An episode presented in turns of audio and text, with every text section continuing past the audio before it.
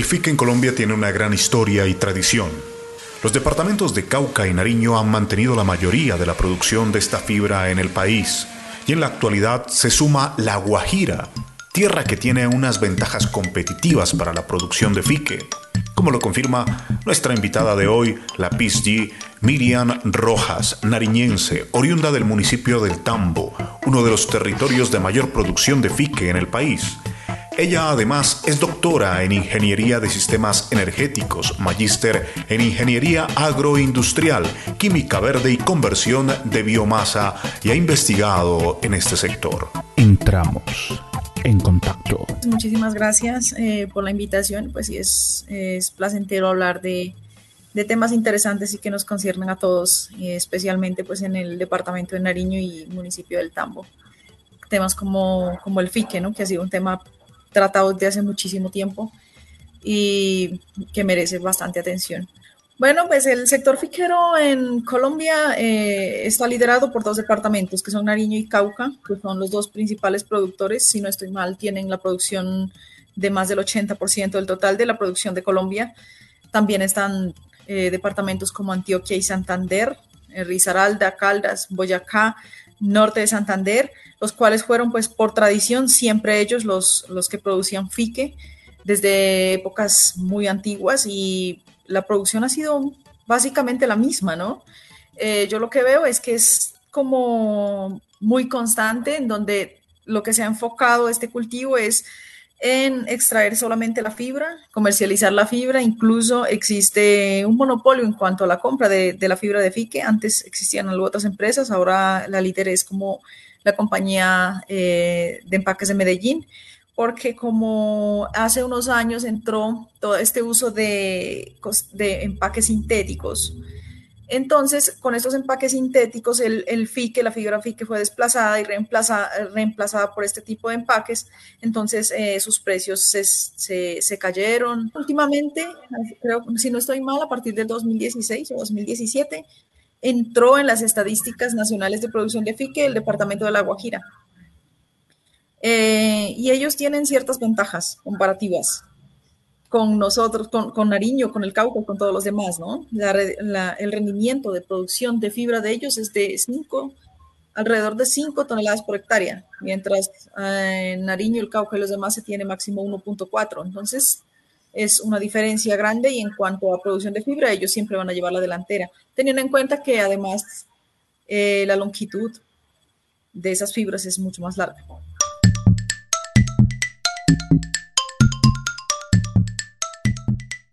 A pesar de los esfuerzos de aprovechamiento no solo de la fibra, que es un 5% del producto, sino de todos los demás derivados del fique, la agroindustria en este sector, especialmente en el suroccidente de Colombia, está estancada.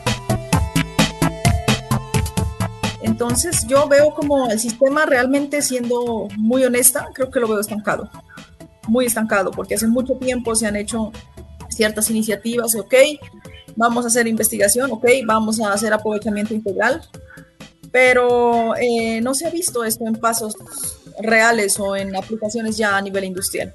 siempre ha sido iniciativas que se quedan estancadas por X o Y razón. Las causas para que la agroindustria en el sector del fique no avance están relacionadas con factores como la cultura, la formación, el empoderamiento y la capacidad de realizar y sostener alianzas que se consoliden tanto con los productores de la región, líderes sociales y académicos, entidades privadas y públicas que contribuyan y no dividan, que avancen y no aplacen ni se conformen. Eh, yo creo que son temas bastante complejos y quizás eh, es necesario que personas que tienen conocimientos en áreas sociales y en áreas de cultura podrían quizás dar una explicación a este fenómeno. Porque no, no significa necesariamente que no se haya hecho nada, ¿no? Eh, desde mi experiencia, desde pregrado, se han hecho muchas cosas, se han desarrollado productos como los biofungicidas, los biofertilizantes líquidos, abonos orgánicos, pero se han estancado. Entonces, creo que es como un llamado de atención a todos. O sea, es, es típico Eh, y en mi experiencia también lo puedo decir que a veces establecer una alianza estratégica para trabajar en determinado proyecto, no importa si es fique, papa, cacao, bueno, lo que sea, es mucho más fácil entablar una negociación o una alianza estratégica fuera, del, fuera de, Nariño que con Nariño. Aquí es mucho más difícil, hay muchas más trabas, es, es, más complejo y creo que eso tiene que ver con, con una cultura que nosotros tenemos que somos demasiado cerrados en ese aspecto y creo que es algo que quizás deberíamos empezar a analizar, aceptar como un inconveniente para nuestro desarrollo y, empezar a, ser más abiertos, ¿no? Hacia, hacia afuera, a, compartir nuestras experiencias, tanto positivas como negativas, y aprender de otros, aprender tanto de las cosas positivas que a otros les han sucedido o que han hecho, como las negativas, para nosotros también evitar ciertos errores que ellos ya cometieron. La doctora Miriam Rojas pone de manifiesto que los avances que se han desarrollado en Nariño se han afectado por las situaciones de falta de unidad, de continuidad, de apoyo decidido, de voluntad política y que por consecuencia los han aprovechado en otras regiones. Y sabe, otra, otra experiencia que es bastante triste es ver que muchas de las cosas que quizás se desarrollaron aquí, como el caso de los de los biofertilizantes líquidos, cosas que se han hecho acá. Eh, las ideas han nacido acá. En otros lados las aplican. Eh, en, el Cauca están montando una empresa eh, que tiene que ver con personas del extranjero. hay dos holandeses trabajando en eso. con, pues allá tienen unas ventajas que son los municipios PDT, si no estoy mal, los, los que tienen financiación por lo de posconflicto ellos están trabajando ese tema ya, yo iba a trabajar con ellos, pero finalmente no se llegó a ningún acuerdo, o sea, no hubo una buena comunicación. Y, mm, y ellos están haciendo y piensan hacer cosas que nosotros ya habíamos desarrollado aquí. Entonces, para mí, como una persona que ha trabajado en investigación y que ha querido como ver ese desarrollo acá, es bastante frustrante y ver qué cosas que uno o que aquí se han hecho, de alguna forma se adoptan en otros lados y en otros lados se aplican, pero aquí no. Entiendo que entonces la voluntad política ha faltado bastante.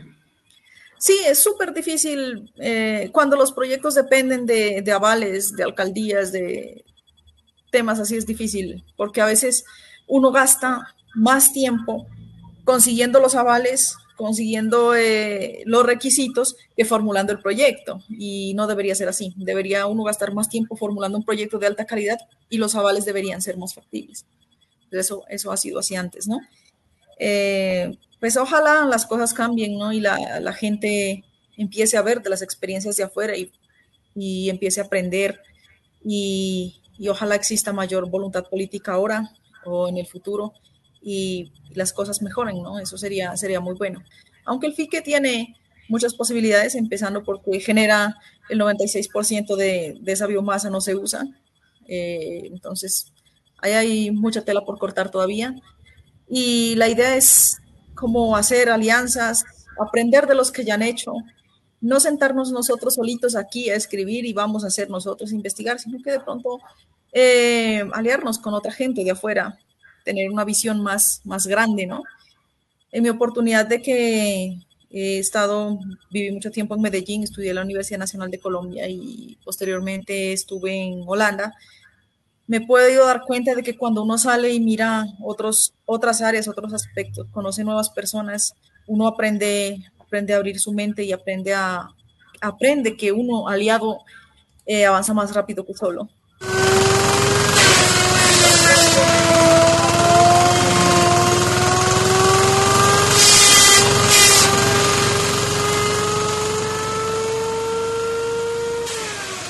Sin embargo, el FICE, entre otros productos agrícolas, tienen oportunidades y proyecciones aún sin explorar como las saponinas, la vitamina E, la producción de energía, como lo propone la doctora Miriam Rojas.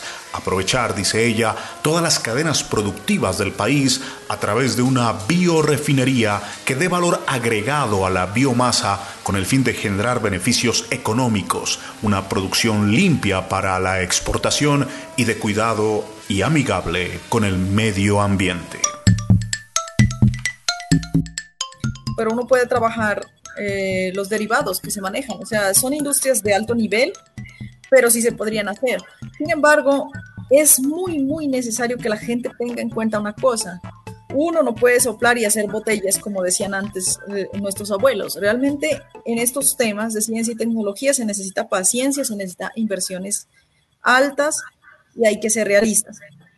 Uno no puede solucionar un problema de la noche a la mañana. Entonces yo creo que es necesario hacer una nueva inversión para volver a trabajar estos temas, no solo de cogenina, sino de productos químicos obtenidos a base de la biomasa del fique. Pueden ser muchos. Se puede obtener saponinas, por ejemplo. Las saponinas tienen, tienen una amplia eh, acogida en la industria alimentaria para espumantes, detergentes, eh, para la industria de la cervecería. esos productos se aplican ahí, incluso para alimentos para animales. Sin embargo, eh, son temas que no se han explorado. Eso, las aponinas no se han explorado, se han explorado las apogeninas, pero las aponinas así eh, en temas muy específicos no se han explorado. Y se podrían explorar. Eh, otros temas también, como la vitamina E, entre, entre otros compuestos químicos que esa especie puede tener. Pero otro tema importante, la energía. O sea, uno debería enfocarse en, cada cadena agroindustrial del país, no solo el FIQUE, todas, como una biorefinería, ¿no? En donde entra por aquí toda la biomasa toda es transformada en diferentes productos y subproductos para no generar residuos. De tal manera que toda esa biomasa se convierta en valor agregado y genere eh, beneficios económicos y también beneficios ambientales, porque nosotros tenemos ahora el problema del, planeta, o sea, nosotros ya estamos, a, muchas personas les parece un chiste, pero nosotros ya estamos en las últimas, literalmente. Y si, si no detenemos las emisiones de CO2, todo eso, nosotros no vamos a vivir mucho tiempo. O sea, la vida como tal en el planeta está muy condicionada y en alto riesgo. Y viendo cómo están asumiendo las cosas, cómo no se toman en serio eh, las políticas ambientales, yo creería que es muy difícil salvar este planeta. Entonces, creo que hay que empezar por concientizarse y, y no ver esas cosas como un gasto o como un problema, son inversiones que a la larga nos van a salvar la vida, ¿no? Y no solo a nosotros, sino también al ecosistema además de generar riqueza y bioeconomía. Sistemas integrales en donde se aproveche la totalidad de las biomasas y no generen emisiones ni residuos. Y para esto hay que hacer proyectos de, de investigación, de investigación científica, de transferencia de conocimiento, y hay que hacerlos de tal manera que sean interdisciplinares, en donde no solamente se trabaje la parte técnica, sino también la parte social de tal manera que la gente se adopte. se empoderen, claro se empoderen y sientan como un sentido de pertenencia hacia los desarrollos que se están haciendo. Que no sea, no, es que esos de allá hacen eso y ajá, eso a mí no me importa. No, que de tal manera que se involucren, conozcan y aprendan. Yo creo que la educación eh, no solo tiene que ver con aprender ciertas cosas, sino como que adoptar ciertas tecnologías, que la gente eh, hay que minimizar esa ignorancia científica que existe, ¿no? Hay que conocer, o sea, esta planta de fique puede servir para, estas, para todas estas cosas, pero para obtener todas estas cosas, ¿yo qué debo hacer? Primero debo empezar a cultivarla bien, luego debo empezar a ver qué hacen los científicos, ahora vamos a aprender qué hacen ellos para hacerlo nosotros. Y una vez se haga una investigación de ese estilo y una inclusión con esta sociedad, uno ya puede dejar una propuesta de plan de negocio completa, de tal manera que ya inversionistas privados o públicos puedan montar plantas procesadoras de fique. Pero hay que trabajarlo todo desde el tema social hasta el tema técnico. Doctora Miriam, pues la verdad con usted siempre es un placer dialogar, aprender y siempre estar con esta dinámica de la reflexión y de la proyección, sobre todo en este sector eh, fiquero que es necesario que se lo apoye eh, cada vez más y que muchas familias que dependen de, de este sector pues tengan eh, resultados más interesantes de su trabajo en, eh, en el campo, en el agro. Muy amable por su atención, muchas gracias. Muchísimas gracias a usted por la invitación.